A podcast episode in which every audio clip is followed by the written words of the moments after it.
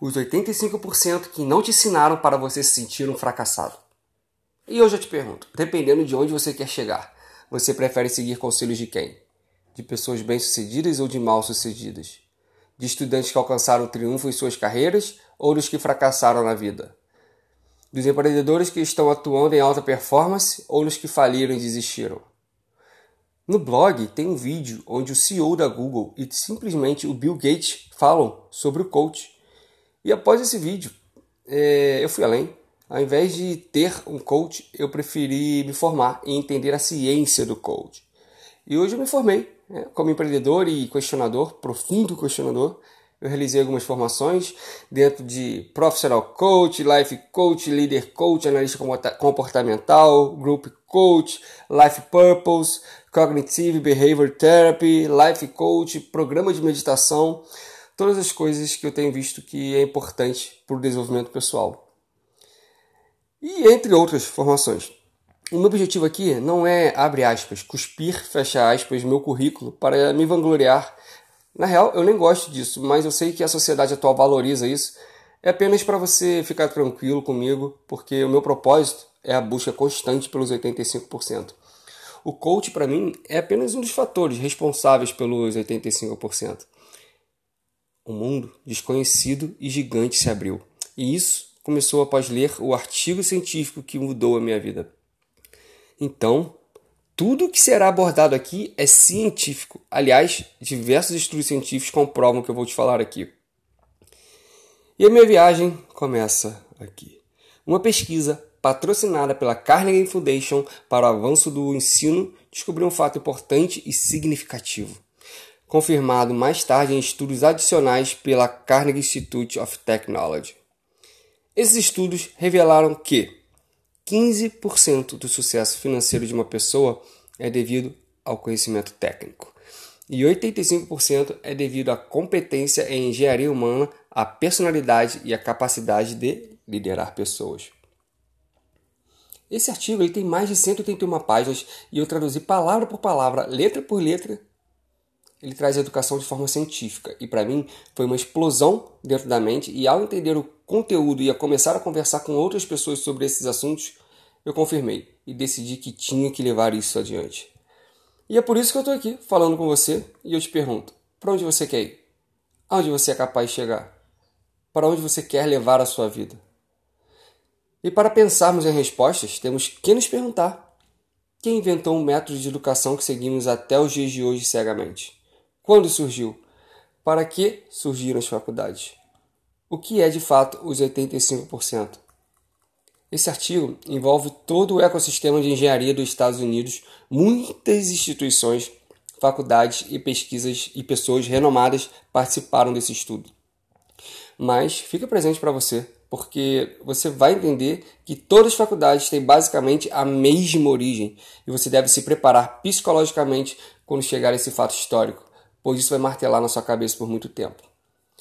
Acontece que em 1812, a exaustão do solo por causa do medo de métodos não científicos da agricultura já estava levando a população a buscar novas terras no Ocidente. Surgiu um alto clamor para instruções sobre melhores métodos de cultivo a fim de que as fazendas não fossem abandonadas e para melhores meios de transporte para o Ocidente. As quatro escolas de 1860 aumentaram para 17 em 1870, para 41 em 1871, para 70 em 1872 e para 85 em 1880. Agora existem 126 escolas de engenharia de nível universitário. O número de estudantes aumentou de 1.400 em 1870 para 33 mil em 1917, e o número anual de diploma diplomados em engenharia passou de 100 em 1870 para 430. Estamos em 2018. Você consegue enxergar que existe um boom de faculdades formadas com seus diplomas técnicos e que o mercado não está mais absorvendo? Você já se fez a pergunta? Por quê? O sistema educacional atual, em sua maioria, ensina apenas os 15%, e mesmo assim com grandes falhas, como irei demonstrar já já. Abre aspas. escolas de engenharia são tão obviamente um resultado das necessidades da produção industrial que as concepções sobre as quais elas são fundadas são necessariamente as mesmas para todas. Fecha aspas. Das evidências apresentadas na história do Instituto Politécnico Hansley, parece que ao planejar sua escola, o Sr. Van Hansen foi fortemente influenciado por duas instituições estrangeiras. A Royal Institution of Great Britain, que era estabelecida pelo Conde Humphrey em 1799, como um desdobramento da sociedade para o conforto dos pobres, e foi destinado a facilitar a introdução geral das invenções mecânicas úteis, e também a escola de Fennenberg, na Suíça, que procurou educar os filhos dos pobres através do trabalho manual de acordo com o método desenvolvido por Pestalozzi. Ok, você entendeu que faculdades foram criadas para os pobres, beleza? Agora, você vai começar a entender de onde surgiu o medo da pobreza. E esse entendimento começa em outro estudo que começa seu texto assim: Será que existe o gênio do sucesso? Em um estudo de mais de 20 anos de pesquisa investigando homens de sucesso, veja bem, eles investigaram 16 mil pessoas, dentre elas mais de 500 milionários. Comerciários, médicos, corretores, operários, professores, fazendeiros, ferroviários. Meu amigo, se você tiver uma parcela de ambição, por menor que seja, você não poderá de modificar-se depois de ouvir o áudio desse artigo e modificar-se para melhor. Nesse artigo ele fala sobre os três grandes medos da sociedade e um dos grandes medos é o medo da pobreza. E é preciso ter coragem para dizer a verdade sobre a história desse inimigo da humanidade. E uma coragem ainda maior para ouvi-la. O medo da pobreza nasce da tendência inata do homem para dominar os seus semelhantes economicamente. Um homem, com seu senso superior de intuição, pensamentos e raciocínios, não devora os seus semelhantes fisicamente, prefere devorá-los economicamente. Não há o que propicie mais sofrimento e humilhação do que a pobreza. O medo da pobreza é uma coisa terrível. O homem pode cometer assassinato, roubo, estupro e todas as formas de violação dos direitos alheios e ainda gozar de alto conceito entre seus concidadãos, contanto que não perca sua fortuna. Portanto, a pobreza é quase um crime, um pecado imperdoável. Olha, eu não tenho nada contra pobres, mas você tem que entender duas grandes coisas que a nossa sociedade aboliu. Um, hereditariedade física e outra, hereditariedade social. Todo homem é, quer física ou mentalmente, o resultado de suas formas de hereditariedade. A herança física do homem é uma coleção heterogênea de vários hábitos e formas físicas. O medo da pobreza não foi adquirido por hereditariedade física, uma vez que é um estado de espírito. Contanto, Contudo, é evidente que a hereditariedade física lhes proporciona uma instalação mais favorável. Um exemplo pelo fato de muitos animais, inclusive o um homem, vivem de devorar os animais menores e mais fracos, não é verdade? Por causa da forma física, gerou-se um medo entre presa e predador. Ninguém quer ser comido vivo. E a neurociência já diz que temos drivers na nossa mente de comportamentos automáticos instalados que vai fazer você ter ações automáticas de acordo com certos estímulos. E você só irá mudar essa ação quando tiver clareza suficiente para se questionar. Todavia, a parte mais importante da formação de um homem chega por hereditariedade social. Esse termo corresponde aos métodos pelos quais uma geração se impõe sobre o espírito das gerações sobre o seu controle imediato, criando superstições, crenças, lendas e ideias que por sua vez, já foram herdadas de uma geração anterior. Mediante o processo da lei da hereditariedade social, qualquer pessoa que dirija o espírito de uma criança pode, com ensinamento intensivo, fixar nela determinada ideia, falsa ou verdadeira, inconsciente ou consciente, de tal maneira que a criança a aceita como verdade e torna parte integrante de sua personalidade, como qualquer célula ou órgão de seu corpo. É por meio da lei da hereditariedade social que os doutrinadores fixam na mente das crianças dogmas, credos, cerimônias religiosas, até que a mente infantil os aceite, assimilando-os de modo decisivo, como parte de uma crença inabalável. É sabido que qualquer ideia implantada nesse cérebro por alguém que desfrute a confiança de uma criança germinará e crescerá, por assim dizer, de tal maneira que nunca poderá ser extirpada, por mais oposta à lógica e à razão que tal ideia possa parecer. Voltando ao artigo dos 85%, como indicado no comunicado oficial do estabelecimento da escola, seu objetivo, o objetivo do artigo, era fornecer instrução na aplicação da ciência para os propósitos comuns da vida, a fim de treinar os homens a ensinar os filhos e filhas dos agricultores e mecânicos. E quem será muito útil para a comunidade na difusão de um tipo de conhecimento multi, muito útil com a sua aplicação ao negócio da vida. Olha, Antes de 1829, nenhuma menção de engenheiros profissionais é feita, além de observação no relatório de Boyle. Que, porque a agricultura ela é o que? Ela é a base de toda a indústria. O Estado deve levá-lo ao posto de um liberal e elegante. Abre aspas. A indústria precisa de trabalhadores que pensam. Fecha aspas. Foi fácil e é fácil para um professor exercer uma forte influência, por exemplo, é, pessoal sobre cada um dos seus 25 alunos no seu laboratório. Mas é impossível para qualquer um fazer o mesmo quando há 450 estudantes que precisam de aparato, atenção e orientação. Agora imagine, uma vez que você aprendeu o conceito de hereditariedade social, anos e anos, salas repletas com pessoas com estado de espírito de pobreza desde 1799, pensamentos de pobreza e atitudes de pobreza. Essas pessoas não estavam sendo educadas com os passos do triunfo, valores de riqueza. E esse é um dos motivos que faz cada vez mais pessoas questionarem todo esse sistema que vivemos, seja ele educacional, espiritual, alimentação, saúde e etc. Os currículos atuais são, portanto, o resultado natural de duas influências bem definidas. Ou seja, o currículo original, que foi importado da França pelo professor Green de Hensler, e a expansão fenomenal da ciência e da indústria. Através da cortesia do Sr.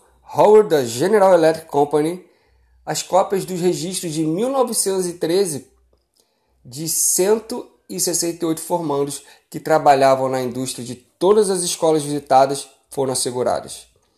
Nesses registros, cada homem era avaliado por cada um dos responsáveis em cada uma das cinco qualidades: capacidade técnica, precisão, indústria, liderança e personalidade. Através da cortesia das escolas, cópias dos registros completos da faculdade desses mesmos homens foram garantidos. Um extenso estudo desses dois conjuntos de registro pelo professor Thorndike, da Columbia, mostrou que a correlação entre os dois era muito pequena. Isto é, que a capacidade de obter notas altas na faculdade não indicava a capacidade de atender aos requisitos da General Electric Company. É um fato notável que, embora a maioria das escolas se refira apenas ao trabalho acadêmico, a maioria das indústrias classifica os homens em características pessoais, como caráter, iniciativa, tato, precisão responsabilidade e bom senso. O que diferencia o amador do profissional? Na primeira reunião do Comitê Conjunto das Sociedades Nacionais de Engenharia, com representantes da Fundação Carnegie para o Avanço do Ensino, foi acordado que uma análise das exigências das, da profissão de engenharia era um dos primeiros passos essenciais nesse estudo da educação tecnológica. Consequentemente, vários engenheiros representantes foram questionados em entrevistas pessoais sobre os fatores que são mais poderosos na determinação do sucesso no trabalho de engenharia e mais eficazes na construção da profissão de engenharia. Essas entrevistas, juntamente com o estudo dos métodos de classificação de graduados em várias grandes empresas de manufatura, indicaram que Qualidades pessoais como bom senso, integridade, desenvoltura, iniciativa, tato, rigor, precisão, eficiência e compreensão dos homens são universalmente reconhecidos como sendo não menos necessário para o engenheiro profissional do que o conhecimento técnico e a habilidade. A afirmação de que a individualidade conta tanto quanto a aprendizagem para o engenheiro, assim como para o advogado ou para o médico, parece ser uma verdadeira trivialidade. No entanto, como as escolas de engenharia sempre tiveram um principal objetivo de transmitir as informações técnicas necessárias à produção industrial, e porque tanto o conhecimento científico quanto a prática industrial cresceram tão rapidamente, a atenção das escolas técnicas tem se concentrado principalmente em manter-se atualizadas, ciência e prática. A ênfase da universidade na pesquisa em ciências naturais também tendeu a aumentar a importância da técnica e a minimizar a importância da personalidade até que os currículos se tornem tão congestionados com os cursos especializados que o estudante geralmente considera a literatura e a sociologia como tarefa desnecessária, suportada e não desfrutada. Os resultados deste inquérito já foram publicados e, resumidamente, eles mostraram que 1.500 engenheiros que responderam por escrito à pergunta: Quais são os fatores mais importantes para determinar o provável sucesso ou fracasso da engenharia. Mencionaram, sabe o que? Qualidades pessoais, mais de sete vezes, mais do que o conhecimento da ciência da engenharia e da técnica na prática. Uma segunda carta circular indicando esse resultado foi então enviada aos 30 mil membros das quatro grandes sociedades de engenharia, e cada um foi convidado a numerar seis grupos de qualidade, respectivamente caráter, julgamento, eficiência, entendimento dos homens, conhecimento e técnica. E a ordem de importância que eles lhe davam para julgar as razões do êxito da engenharia e para avaliar os jovens para emprego ou promoção. Mais de 7 mil engenheiros responderam a este pedido e seu voto colocaram e seus votos colocaram o grupo de qualidades pessoais no topo da lista, por uma maioria de 94,5% enquanto a técnica ficou em último lugar por uma maioria igualmente decisiva. Embora seja óbvio que características pessoais como integridade, iniciativa e senso comum não possam ser ensinadas didaticamente como a regra de três, não é menos óbvio que crescimento, o crescimento dessas características essenciais nos estudantes possam ser estimulados e encorajados ou inibidos ou descorajados, desencorajados pela maneira e pela qual a escola é organizada e o assunto é apresentado. A investigação que acabamos de escrever, ela foi concluída em 1916, um ano que será sempre memorável na história da engenharia, porque marca o início de um reconhecimento público mais profundo da importância da função do engenheiro na vida nacional. Esse é um caminho que não tem mais volta, não tem como desver. Se você leu, se você está ouvindo esse áudio até aqui, Afinal, você quer saber mais dos 85%? Primeiramente, tenha calma. Existe um mundo gigante de informações e esse jogo é de longo prazo. Se passamos mais de 10 anos estudando apenas os 15%, imagine os 85%. De qualquer forma, estamos, sabemos como acelerar o processo e é isso que irei trazer nas próximas postagens. Você já deu o seu primeiro passo e eu estou feliz demais. Nada impede que você possa iniciar os seus estudos e dar o start no desenvolvimento dos seus 85%, focando nesses três pilares para aumentar a sua performance e viver a vida dos teus sonhos. Então, se você quiser potencializar isso, se inscreva na minha lista VIP lá no site, que eu vou enviando é, mensagens até para você receber o próximo podcast, tá bom? Compartilha se você gostou desse vídeo, curta, deixe seu comentário, manda seu e-mail, manda um direct, tá bom? Muito obrigado e vamos lá, bora dar início nesses 85%.